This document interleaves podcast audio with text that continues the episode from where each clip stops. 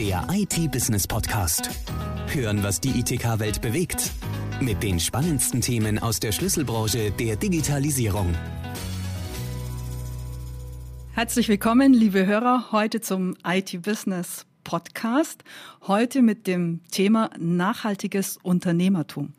Und nachhaltig in diesem Sinne ist ein bisschen was anderes, als man klassischerweise vermuten könnte, denn es geht heute nicht um Energieeffizienz, um Photovoltaik oder ums Bäume pflanzen. Nein, es geht um was ganz anderes und dafür habe ich heute einen ganz lieben Gast hier im Studio. Ich freue mich auf Paula Brandt. Danke, Frau Lösel, für diese nette Einführung. Frau Brandt hat vielfältige Erfahrungen als Managerin, als Speakerin, als Mentorin und auch als Autorin. Und ihre These ist, nachhaltiges Unternehmertum, es geht darum, einen Unterschied zu machen. Es geht darum, einen Impact zu machen, nicht nur als Unternehmer selber, sondern eben auch um das Team. Und gerade in Zeiten von äh, Fachkräftemangel, von Remote Work, in Zeiten, wo sich die Arbeitswelt drastisch verändert, ist das, glaube ich, umso wichtiger. Frau Brandt. Wie macht man denn einen Impact und wie hm, nimmt man dabei bestenfalls auch noch das Team mit? Darüber würde ich mich gern mit Ihnen heute unterhalten. Das freut mich sehr. Und Sie haben das sehr gut eingeführt. Bei nachhaltig denken ja viele tatsächlich an die ökologische Seite. Worum es hier geht, ist tatsächlich als Unternehmer oder Unternehmerin nachhaltig bleiben. Und das umfasst viel mehr als jetzt eine ja, Komponente, dass ich etwas für die äh, Umwelt tue. Das ähm, hat wirklich damit zu tun, was ich für einen Impact mache, für einen Beitrag leiste. Geht aber auch darum, wie ich mit dem Team umgehe, wie ich mich selber aufstelle, was ich der Gesellschaft auch zurückgebe. Ist also ein viel größerer Begriff von Nachhaltigkeit. Und mich freut, dass der mittlerweile ich denke, in den Unternehmen auch angekommen ist. Das denke ich auch. Ich denke, es muss im Moment auch so ein bisschen ein Umdenken passieren, ganz einfach, weil, wie ich vorhin gesagt habe, die Arbeitswelt sich im Moment drastisch verändert. Äh, Mitarbeiter fordern andere Dinge als noch vor zehn Jahren, wahrscheinlich sogar noch als vor fünf Jahren. Und Unternehmer müssen darauf reagieren und haben wahrscheinlich an sich selber auch einen ganz anderen Anspruch. Vielleicht fangen wir mal an von vorne, von dem kleineren, also vom Unternehmer selber. Ähm, was hat sich für ihn verändert? Welches Mindset sollte er mitbringen? Und gehen dann quasi ins Team und ähm, zur Unternehmenskultur. Ich arbeite sehr viel mit inhabergeführten Unternehmen und irgendwer, ich wüsste jetzt gar nicht genau wer, hat mal den Spruch geprägt, also im Grunde jeder Prozess, jede Phase von solchen Unternehmen ist geprägt eben vom Inhaber, von dem zentralen Unternehmer, der letztlich dahinter steht. Das sind dessen Werte. Also wenn er zum Beispiel alles auf Kosteneffizienz äh, auslegt, dann werden die Mitarbeiter auch genauso handeln. Also er ist in wirklich in allem drin und er prägt ganz massiv. Und wenn äh, sich so jemand, ob Unternehmerin, Unternehmer jetzt auf diesem Weg macht, dann fängt das immer erstmal bei dieser Person selber an. Und da gibt's so verschiedene Sachen. Ich muss mir wirklich klar sein, wofür stehe ich denn ganz zentral? Das ist das, wo viele schon scheitern. Äh, sagen Sie mal, Frau Löse, so wirklich in zwei Sätzen, das bin ich ganz genau und das überdauert. Und das ist immer schon die erste Hürde, stelle ich fest, wenn ich mit Inhabern arbeite. Ich denke, die sind vielleicht auch, sage ich mal, gerade wenn man ein Unternehmen schon länger führt, dann ähm, vergisst man wahrscheinlich auch ein bisschen darüber nachzudenken, weil alles läuft ja, man ist so in seinem, sag ich mal, Hamsterrad vielleicht auch drin, dass man vergisst, sich das nochmal ganz bewusst zu machen. Und gerade unsere Hörer sind ja oft wirklich auch aus diesem inhabergeführten Unternehmertum, Systemhäuser, Dienstleister. Also was können die ganz konkret tun, um, sag ich mal, die Arbeitswelt 2025 ähm, zu gestalten? Also wenn Inhaber, also Inhaber zu mir kommen ins Mentoring, dann haben die ganz konkretes Anliegen erstmal. Und der allererste Schritt dann, und das ist genau Ihre Frage, ist mit sich selber zu beginnen. Ich habe mal ein paar Sachen auch notiert, so ein O-Ton, weil ich glaube, sowas ist immer ganz gut. Ne? Also ein Firmenchef kam zu mir und meinte, er möchte gerne, dass in seinem Unternehmen jeder kundenzentriert äh, agiert. Das klingt erstmal ein bisschen äh, nicht sehr konkret, aber er sagte, also wenn der Letzte in meiner Firma rausgeht, dann soll der das Licht ausmachen, ganz selbstständig. Also so hat er das äh, formuliert. Oder ein anderer sagte, ich möchte, dass die Hürde für meine Mitarbeiter, dass sie weggehen von meinem Unternehmen, dass die ganz, ganz hoch wird. Also unser Unternehmen soll so Magnet sein. Und das dann sind äh, so ähm, ja, Wünsche, mit denen die zu mir kommen. Und äh, dann ähm, denken Sie so, jetzt kommt da äh, so ein Berater und der macht jetzt einen Purpose-Workshop und äh, ja, und das ist eben genau das, was es nicht ist, weil es fängt tatsächlich mit dieser Person eben selber an, mit dem Inhaber. So, jetzt kommt er mit diesem Anliegen, also mein Unternehmen soll ein Magnet sein für Mitarbeiter. Was kann er denn dann tun? Ja, das erste ist, wenn wir mal äh, jetzt hinter ihn oder sie schauen, es wird halt sehr interessant. Das fängt bei einfachen Fragen an. Wer im Unternehmen tri ähm, trifft denn wirklich die letztendliche Entscheidung? Und da würde, würden die allermeisten sagen, na klar, mein Team, nicht ich. Aber wenn ich jetzt konkret mache, es geht jetzt was schief bei der Vorbereitung zu einer Messe, also vielleicht jetzt nicht in Corona, aber grundsätzlich. Und wer sagt dann, ähm, wer trifft die letzte Entscheidung, jetzt machen wir das? Und ganz oft äh, werden die dann betroffen und meinen, hm, also wenn es schief geht, dann sagt doch ich wieder. Und da sind sehr verräterische Dinge, die da kommen. Ja, und es hat viel mit dazu zu tun, was will ich selber wirklich kontrollieren? Was gebe ich denn wirklich ab? Und äh, wie ja, welchen Freiraum gebe ich dem Team denn tatsächlich? Das ist sehr verräterisch oft. Jetzt sind wir ja schon so ein bisschen auch beim Team. Also ja, Unternehmer muss sich selber, denke ich, Punkt eins erstmal klar werden, was will ich für mein Unternehmen erreichen. Zweiter Schritt, was kann ich konkret dafür tun? Was muss ich vielleicht ändern? Was, welche Prozesse kann ich verbessern? So, und dann kommt das Team. Ja, also auch das ist äh, interessant. Ich habe Aufträge schon mal abgelehnt.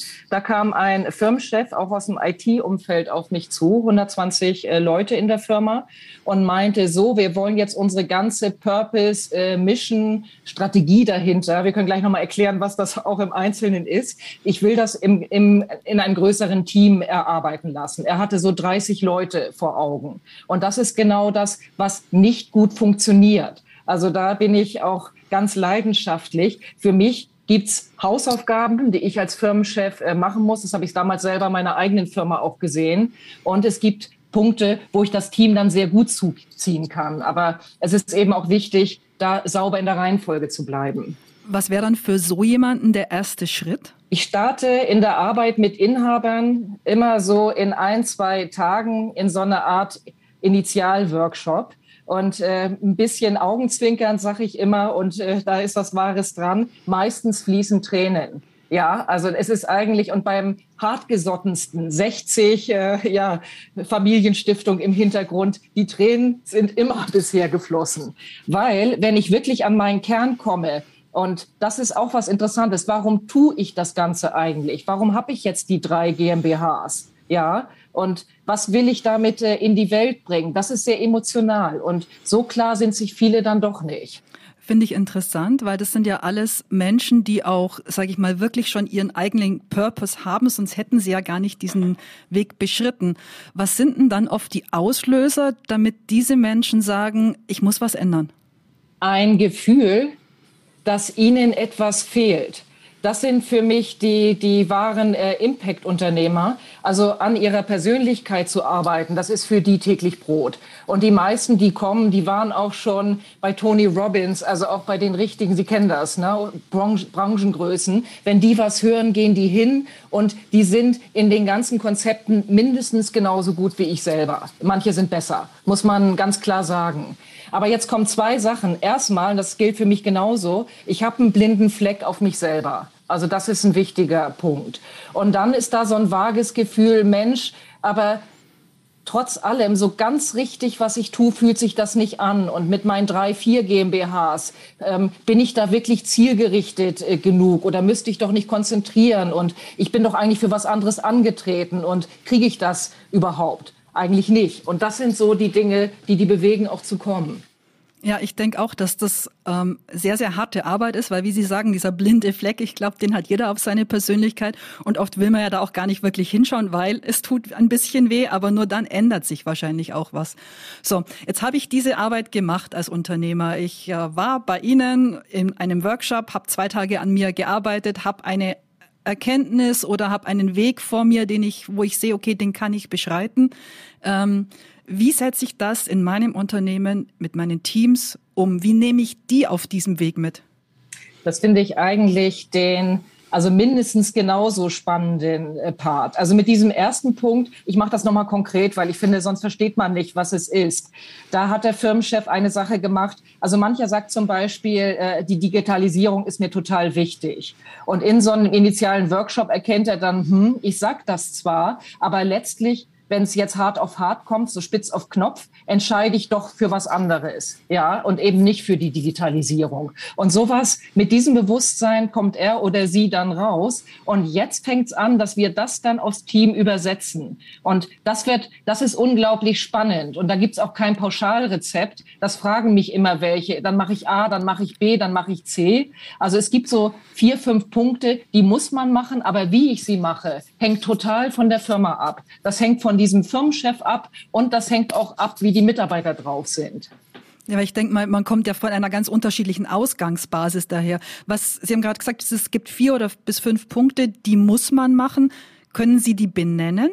Ja, also ich komme jetzt raus mit meinem Why I Care, so hieß ja auch mein Buch. Also und das ist eigentlich das, die sind stolz wie Bolle oft. Ja, also auch so ein gerade neulich so ein 60-jähriger kommt raus, Augen leuchten, ich habe ein Why I Care jetzt. Also so bewusst war ihm das noch nicht. Also ich, ich habe den jetzt wirklich das unglaublich lieb vor vor Augen jetzt auch. Und der nächste Schritt ist, äh, das ist schön, aber erstmal hat das keine, keinen Belang jetzt auch für die Mitarbeiter. Ja, jetzt kommt das für mein Unternehmen. Äh, wenn ich inhabergeführtes Unternehmen habe, dann muss ich das Ding zum Handlungsmaßstab wirklich machen.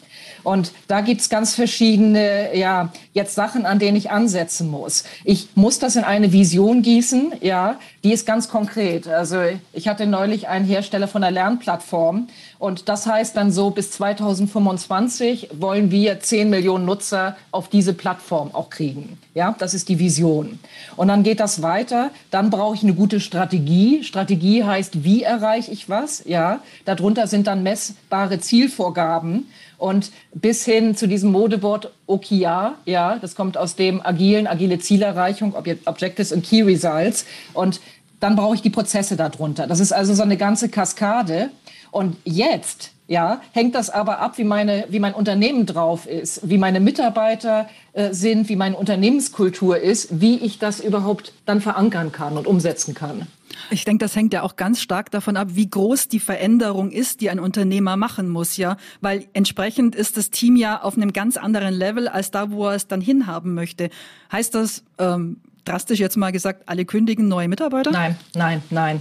Also das ist was, ich war ja bei Microsoft äh, lange und bei großen amerikanischen Firmen und habe das Top-Management beraten. Und aus den US kommt so eine Philosophie, es äh, gibt A, B und C-People, wie eine gausche Glocke. A sind die Top-Performer, die Paar, C sind die Low-Performer, die Paar und dann hat man einen ganz großen Berg. Und meine feste Überzeugung ist, ja, ich sage das so deutlich, ist Bullshit. Ja, jeder kann über sich hinaus wachsen und ich brauche genau diese Vielfalt im Team auch. Ich brauche nicht nur so ein paar High-Performer, die mir da losstürmen nach vorne. Ich brauche das gesamte Team und das ist meine Aufgabe, die jetzt dazu zu bringen, zu begeistern und zusammenzuschweißen. Okay, klingt nach einem super Plan, aber in der Umsetzung Ganz konkret mal angenommen, ich habe ein Team, das, sage ich mal, komplett unselbstständig ist, weil das es gar nicht gewöhnt ist, selbstständig zu arbeiten.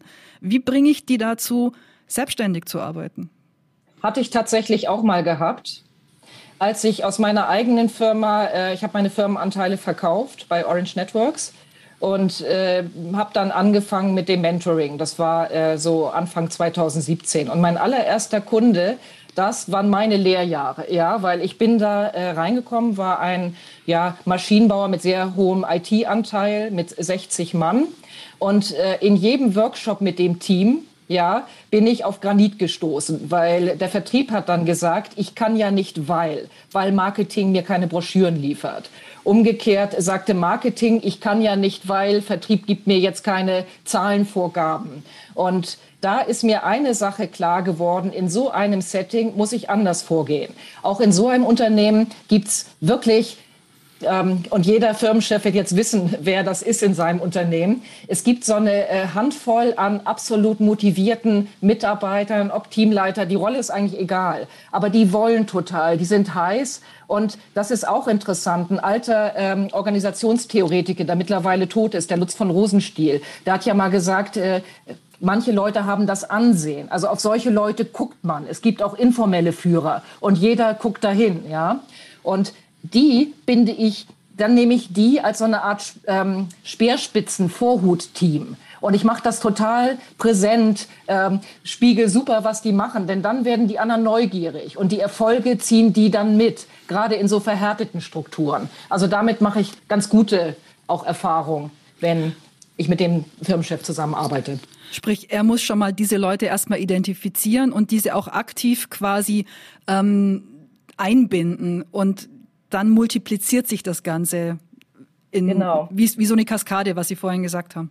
Genau, und jetzt fängt eine Sache an und das ist das, wo sich äh, viele zuerst nicht rantrauen. Und wenn wir dann arbeiten, also ich bin ja wie so ein Anwalt, ähm, ich stehe mit dem Firmenchef und wir machen gemeinsam. Er macht, aber ich bin irgendwie im Hintergrund, ja. Und es fängt an, zum Beispiel, ich will jetzt äh, mit, mit dem Team in diesem Quartal 1,6 Millionen Umsatz erreichen. Die gute Frage ist, gebe ich das jetzt vor als Firmenchef oder lasse ich das Team selber drauf kommen?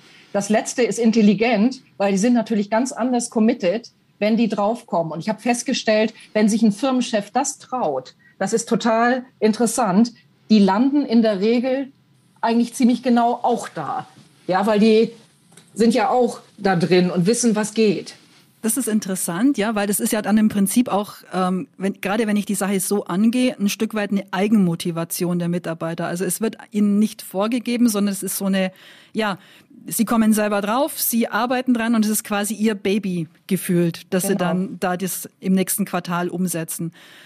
Trägt natürlich auch zu einer höheren Verantwortung für den Einzelnen ja. bei.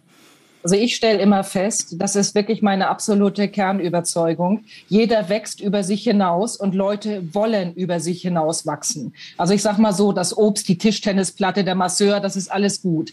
Aber wie ziehe ich die Leute? Also manche würden sogar, also äh, bei vielen geht's nicht, aber fast ohne Gehalt arbeiten, weil die einfach dann wollen. Jeder will diese Anerkennung Erkennung, ich trage zu was Größerem bei, wie damals bei der Mondfahrt bei Kennedy, wo er da so eine ganze Nation ja motiviert hat. Und ich, ich muss schaffen, die Leute zu ziehen. Und das schaffe ich halt auch durch Motivation, indem ich selber vorlebe, indem ich meinem Team die Verantwortung auch gebe und überlasse. Das sind so, glaube ich, zwei Elemente. Ist auch akzeptiere, dass die die haben. Also das ist ja auch ein bisschen loslassen können, glaube ich, das wichtig ist. Ähm, das galt ja eigentlich im Prinzip schon immer für, für Teams oder für, für Führung. Was hat sich denn, sage ich mal, gerade jetzt in den letzten zwei Jahren mit Remote Work, mit ähm, den Abständen, die man hat voneinander, also wenn, wenn ein Team räumlich nicht mehr zusammensitzt, ähm, was hat sich denn da verändert oder gilt da genau das Gleiche? Also erstmal ja, das äh, gab es schon immer.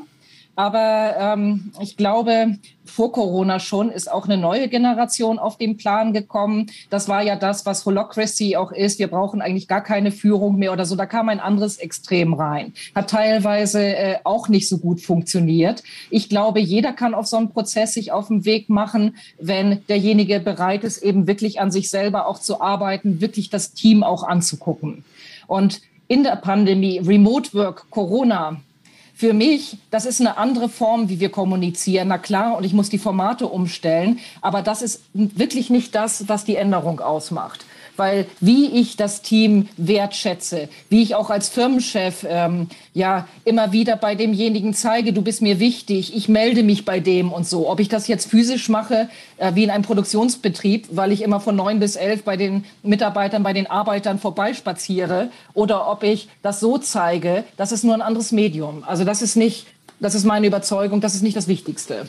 Mhm. Sprich, Teamgedanke ist, sag ich mal, wenn ich den gut lebe, ist es egal, ob das Team live da ist oder ob es remote arbeitet, letztlich. Das Team merkt total, wie ich drauf bin. Und ich kann noch so was erzählen. Ähm, die messen mich ja ganz genau an dem, was ich tue. Also es ist ja dieses alte Walk the Talk und ähm, was, was sage ich, aber was tue ich wirklich? Und in meinem Buch habe ich viele Beispiele. Ich habe da Beispiele von Firmenchefs, kamen aus den USA, als da ein riesen Schneesturm war, haben die Helikopter geschartert, um die Mitarbeiter wirklich rauszufliegen. Oder äh, ein deutsches Beispiel in einer IT-Beratung hat äh, einer tatsächlich ähm, die Probezeit von einem sehr guten Bewerber verkürzt und gesagt, du, du hast dich zu schlecht verkauft, ja, ich gebe dir mehr Gehalt und deine Probezeit ist beendet nach vier Monaten. Und es ist nicht so sehr das, das ist ja für mich als Firmenchef relativ billig, ja, kostet mich nicht groß was. Aber was das für einen Effekt auf die Mitarbeiter hat, das ist genau das, wo die dann sagen, was habe ich denn für einen guten Firmenchef hier? Und das strahlt ja dann nicht nur auf diesen einen aus, sondern eben auch auf äh, die ganze Belegschaft letztlich. Genau. Kommen wir mal noch zu einem anderen Thema. Also wir hatten jetzt ähm, den Unternehmer selber, wir hatten das Team. Aber ich glaube auch in den Teams hat sich in den letzten Jahren eben viel verändert. Stichwort Diversity.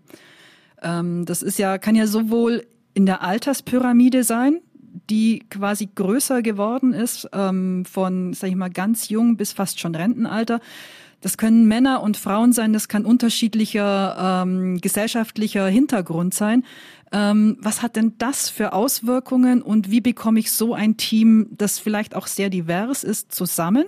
Ja, also Sie merken vielleicht schon, ich bin manchmal nicht derjenige für die bequemen Worte. Und äh, bevor äh, ich jetzt zu Diversity gerne was sagen würde. Ein Punkt ist mir echt wichtig, weil viele sagen, dass die Firma muss so eine Kultur haben wie eine große Familie.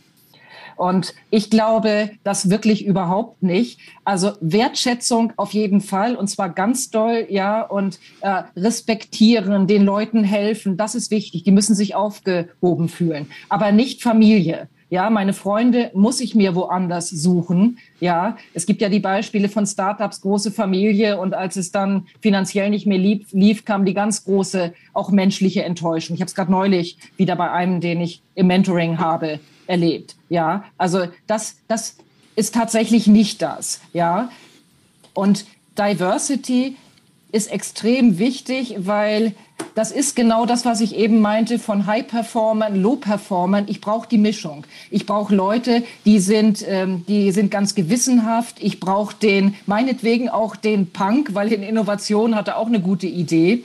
Und ich hatte gerade diese Woche ein äh, Interview gehabt, das in She Economy rauskam, She Economy.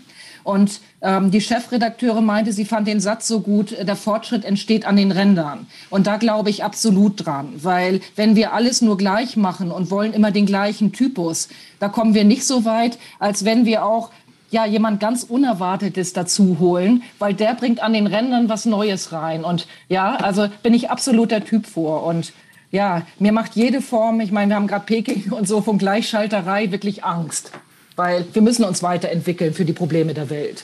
Also das sehe ich auch, dass ähm, genauso besondere Typen, die eine eigene Ansicht haben, die wirklich eine eigene Meinung auch vertreten, die vielleicht nicht Mainstream ist, genau was bewegen können. Das heißt ja nicht, dass man das eins zu eins umsetzt, aber sie bewegen etwas in eine andere Richtung, als es bisher war.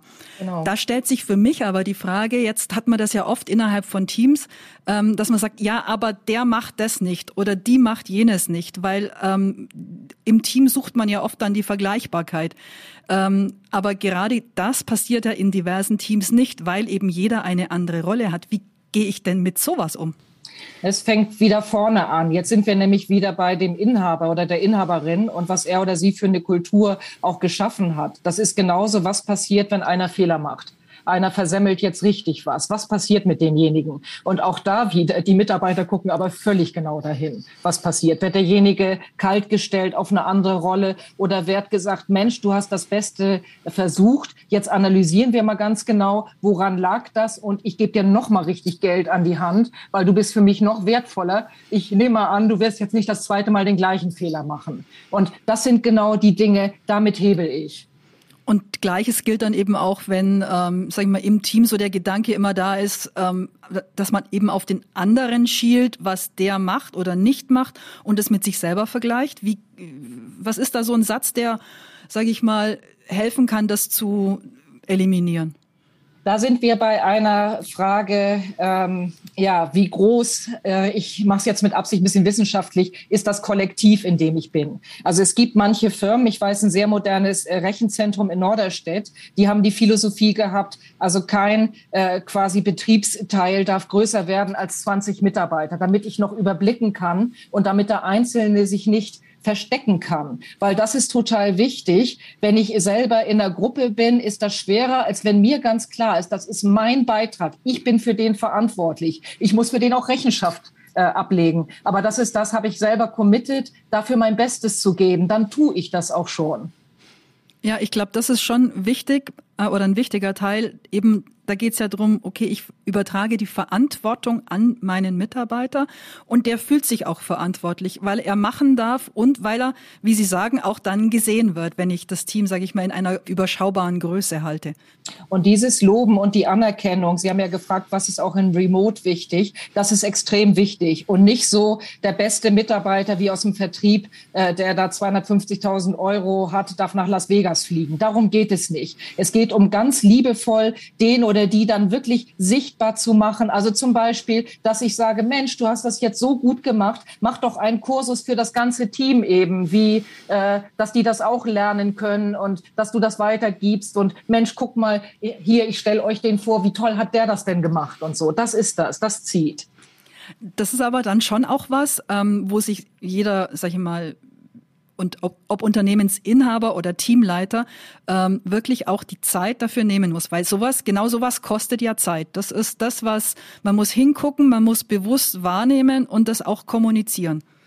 Also ähm, bei Unternehmern ist immer ein großes Thema. Ich hatte gerade gestern eine in einem Vorgespräch, die meinte, sie will nicht im Unternehmen mehr arbeiten, sondern am Unternehmen. Ich kann mir immer zu einem späteren Zeitpunkt auch einen sehr guten Geschäftsführer einstellen. Natürlich, das geht. Aber um das erstmal anzuschieben, muss ich tatsächlich sehr präsent sein. Ich muss mein Unternehmen wirklich gut kennen und ich muss diese Kultur wirklich verankern. Und das ist das, da bin ich ein Fan von, auch wenn das jetzt auch wieder wissenschaftlich klingt. Das ist diese dienende Leadership. Servant Leadership. Das heißt nämlich, ein Mitarbeiter kommt zu mir und sagt, ich habe ein wirkliches Problem. Seine Augen ähm, glänzen, weil er denkt, so, ich sage jetzt, komm, ich helfe dir, ich löse das für dich. Von wegen. Ich sage, nee, also das, ich sehe das Problem. Was brauchst du denn, um das jetzt zu lösen? Und viele schlucken dann erstmal und sagen, hm, ich will doch gar nicht, ich wollte doch jetzt eigentlich da Hilfe haben. Aber das lässt die wachsen und das muss ich selber verankern. Das braucht Zeit. Braucht Zeit und sind wir wieder beim Thema Vertrauen. Und ähm, Sie hatten vorhin gesagt, ähm, dass auch das Thema Mission, Purpose und äh, Strategie, das gilt ja nicht nur fürs große Unternehmen, sondern diese Mission, diesen Purpose muss ja auch jeder einzelne Mitarbeiter dann haben. Und so kriegt er den vielleicht wahrscheinlich viel mehr mit oder kommt drauf, was vielleicht seine Mission sein könnte, wenn ich ihm auch diesen Raum lasse. Und äh, eine Voraussetzung, stimmt, das haben wir vorhin nicht so gesagt, ähm, auch etwas, ich bin für diese totale Transparenz. Sie hatten eben das Beispiel, wenn eine größere Veränderung ansteht. Ich bekomme die nur durch die Tür, dass die Mitarbeiter sich wirklich ändern, wenn denen klar ist, wie dringlich ist das denn? Also wir brauchen ein neues Geschäftsmodell. Da streckt sich erstmal keiner für. Keiner will das. Es gibt auch einen Begriff, der beschreibt das. Das sind die Beharrungskräfte einer Organisation. Social Inertia ist ein eigenes Forschungsgebiet. Ja, aber das fängt wirklich an. Die müssen die Dringlichkeit verstehen. Und die mache ich nur deutlich, indem ich wirklich transparent lebe, lege. Liebe Leute, unsere Zahlen sind da eingebrochen. Die Prognose ist wirklich schlecht. Wir müssen da was tun. Und diese Offenheit braucht das. Und das kann man den Leuten zutrauen. Die verstehen das. Das glaube ich auch, aber ich glaube, es ist ein Prozess, ähm, weil am Anfang, gerade wenn ich eine große Veränderung kulturell anstoße, sind auch da die Widerstandskräfte da und jeder guckt erstmal vorsichtig, ja, was passiert denn jetzt? Kann das jetzt wirklich sein? Meint der das oder meint sie das ernst? Genau, ähm, genau und das, da, also dem muss man auch so ein bisschen Zeit geben wahrscheinlich. Absolut. Das ist wie bei der Hundeerziehung oder bei eben kleinen Kindern und so. Aber wenn ich das so konsequent umsetze, ist das was, dann wächst auch die Organisation über sich hinaus. Und das ist genau das, das, das fragen mich viele. Wie kriege ich denn eine Firma so wie Ecosia, sagen die, wo jeder steht, steht Schlange und will zu mir hin? Das ist genau der Hebel. Jetzt haben Sie ja ganz viel schon auch über Ihren Werdegang so ein bisschen berichtet. Sie haben ja wirklich schon ganz viel gemacht. Sie waren in großen Unternehmen im Management. Sie haben selber gegründet. Sie sind Autorin. Sie beraten. Hm, Gibt es vielleicht ein Beispiel, um nochmal so ganz konkret zu werden, dass Sie, hm, wo Sie sagen, das war für Sie eins der Highlights ja, erstmal musste ich selber einen großen äh, Sprung machen, ja, äh, nach meiner Zeit bei Microsoft. Bei Microsoft waren wir in einer Rolle, wo wir wirklich das Top-Management beraten hatten. Im Grunde hatten wir alle im Consulting-Service äh, Projekte weltweit in der Überwachung, ja, wenn was schief lief oder das musste äh, dann richtig werden. Wir haben das analysiert, wir haben mit den Projektmitarbeitern gearbeitet, wir haben dem Management Rechenschaft darüber gegeben. Ja, es war viel Verantwortung Verantwortung. Aber dann bin ich 2013 in meine eigene Firma ähm, rüber mit den ersten zwei Mitarbeitern. Und wir hatten Glück, wir konnten einen Kunden aus dem Microsoft-Umfeld mitnehmen, einen Großkunden, und konnten rasant wachsen in den nächsten Jahren. Aber dieser Shift für mich, der war gewaltig, weil das ist was ganz anderes, ob ich selber haftend mit meinem eigenen Geld bin und Unternehmer werde, ja, oder eben äh, tatsächlich doch noch angestellt bin. Und noch mehr, 2017 habe ich dann ja alleine Paula Brandt die Marke gegründet und alleine nochmal ohne weitere GmbH, Geschäftsführer, Kollegen und Gesellschafter ist auch nochmal was ganz anderes. Ich finde es ja super spannend, weil Sie für mich so auch ein bisschen als Role Model dienen. Ähm, sprich, man schafft es nicht nur, sage ich mal, in einem sagen wir, großen Unternehmen zu bestehen, sondern man schafft es auch zu gründen, man schafft es nochmal zu gründen und für sich selber auch so eine Marke aufzubauen. Ich finde, das ist was, was, ähm, wenn man jetzt auf das Thema Frauen in, im Beruf kommen, auch was total Wichtiges ist, was lange Zeit ein bisschen gefehlt hat, wo ich das Gefühl habe, das passiert jetzt, dass junge Mädchen eben auch solche Role Models sehen und da einfach andere Perspektiven bekommen, andere Anreize bekommen, sich überhaupt mal zu überlegen, ja, vielleicht kann mein Leben auch anders aussehen, als ich das vielleicht von zu Hause gesehen habe.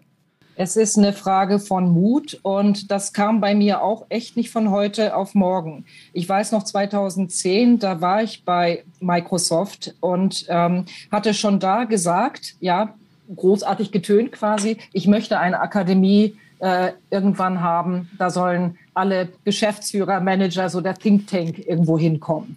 Und habe ich letztlich die Konsequenzen gezogen? Nein, denn mein Leben war natürlich, ich habe es ja auch total gemocht. Ich mochte gerne fliegen, ich mochte diese Verantwortung. Das ist ja auch toll, wenn das Top-Management dann wirklich wissen will, wie sieht das aus und sowas. Also ich war da auch schon korrumpiert und ich wusste, es ist nicht mehr gut für mich und gesprungen bin ich lange Zeit nicht. Ist eine Frage von Mut. Und heute also heute, ich würde überhaupt nicht mehr wechseln wollen. Das hat äh, Bodo Schäfer mal sehr gut formuliert. Er sagte nämlich, du kannst dich entscheiden, bist du Adler oder Muschel. Ja, also ein Adler fliegt oben, der ist der König der Lüfte. Das ist toll erstmal, man fliegt schön oben. Oder bist du eine Muschel, du liegst am Meeresgrund. Und ähm, was aber jetzt passiert ist, durch die Muschel strömt das Wasser immer durch. Er sagt, die macht klapp, klapp, ja, also die wird immer ernährt. Der Adler hat ein Problem, wenn er keine Mäuse findet. Er muss jagen.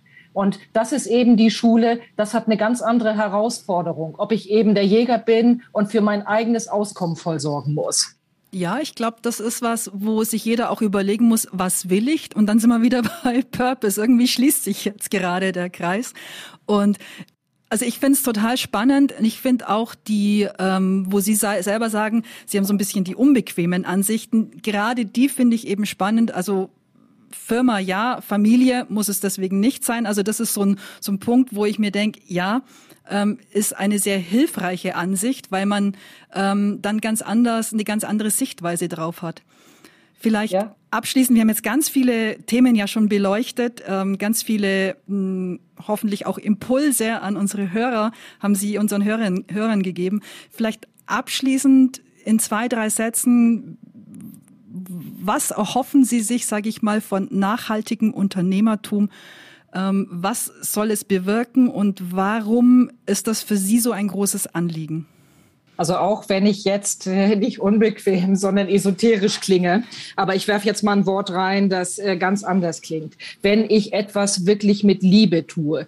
Ähm, irgendwer hat das auch mal gesagt, wir brauchen Leute, die wirklich äh, brennen für das, was auf uns äh, zukommt an Herausforderungen. Ja, brauchen wir Leute, die brennen, die an den Rändern sind, die sagen, ich wag das jetzt, ich ich gehe damit durch. Und die Nachhaltigkeit sorgt dafür aus meiner Sicht, dass ganz viele ihnen folgen und das auch wollen, weil wir haben so einen Bedarf nach guten Liedern, nach Vorbildern. Wir wollen das alle. Und ich kann nur Mut machen, sich auf diesen Weg zu machen. Und letztlich macht man sich aber nur auf den Weg mit, mit Liebe dahinter. Also ich sehe jetzt wirklich in meiner Akademie mit den tollen Kunden, die kommen. Irgendwann kommen da die ganzen Familienunternehmer hin und wir denken irgendwie die Republik neu. Und das gibt mir Kraft. Es geht so viel schief jeden Tag. Und ich brauche so einen Riesenleitstern, sonst halte ich das nicht durch. das perfekte Schlusswort. Frau Brandt, ich sage herzlichen Dank. Es war ein total inspirierendes Gespräch und äh, herzlichen Dank und viel sag, Erfolg. Ich sage Ihnen vielen Dank. Das war ganz warmherzig und inspirierende Fragen. Der IT-Business Podcast. Hören, was die ITK-Welt bewegt. Der Audiopool mit den spannendsten Themen aus der Schlüsselbranche der Digitalisierung. Jetzt abonnieren auf Spotify, Soundcloud, YouTube, Deezer und iTunes.